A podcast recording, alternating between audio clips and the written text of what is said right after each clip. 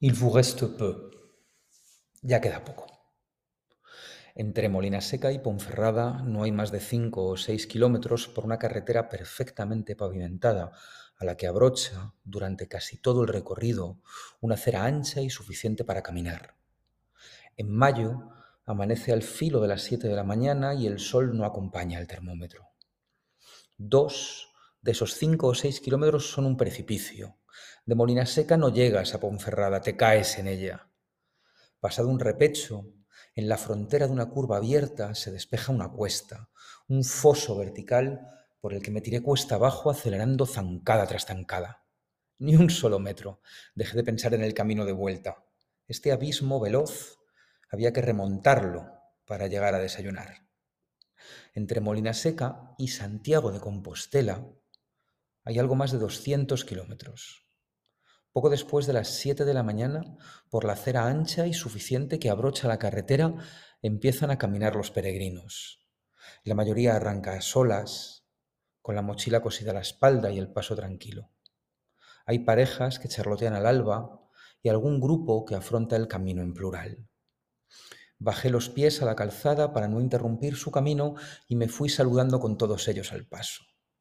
Entre Molina Seca y Ponferrada, este domingo de mayo, Solo estábamos los que afrontan el camino a Santiago y yo, que estaba corriendo hacia mi desayuno.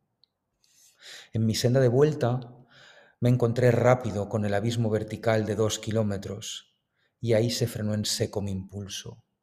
Mi zancada veloz y larga a la ida empezó a menguar y fui escalando cada metro agarrándome al asfalto con los dedos. Mi ritmo se desplomaba mientras que yo insistía en seguir subiendo la puta cuesta.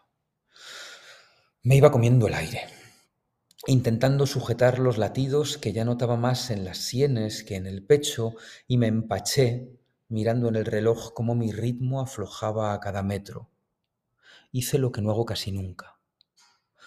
Paré a bufar al borde de la carretera. La cuesta me estaba ganando.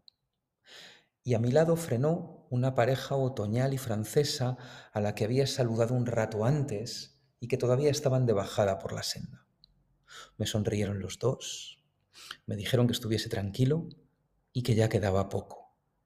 Il vous reste peu, y me señalaron la cumbre que yo todavía no había visto. Les sonreí de vuelta, di las gracias, y ellos siguieron hacia Ponferrada. Yo me recompuse, recordé el acento con el que ella había dicho Il vous reste peu, y corrí los últimos 300 metros hasta la curva que hace de cumbre de camino a Molina Seca. Galopé los dos últimos kilómetros saludando a todos los peregrinos que arrancaban su etapa. De cada saludo recogí de vuelta una sonrisa, una exclamación o un sonoro buenos días. Recuperé el resuello pensando en esa pareja otoñal a la que le quedaban por delante más de 200 kilómetros de camino y que tuvo a bien frenar su paso para animarme a mí, que estaba a 300 metros de la cumbre. Il vous reste peu queda poco. Qué fácil es entender la empatía cuando te templa el cuerpo y te eleva así al borde de una carretera del Bierzo que es como una amenaza vertical para el ego.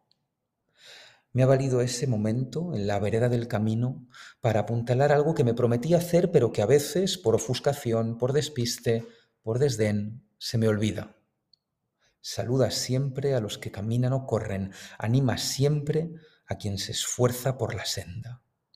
Quizá ese gesto es lo que necesita un desconocido para volver a arrancar, para no perder el impulso. Il vous reste peu. Ya está, solo eso.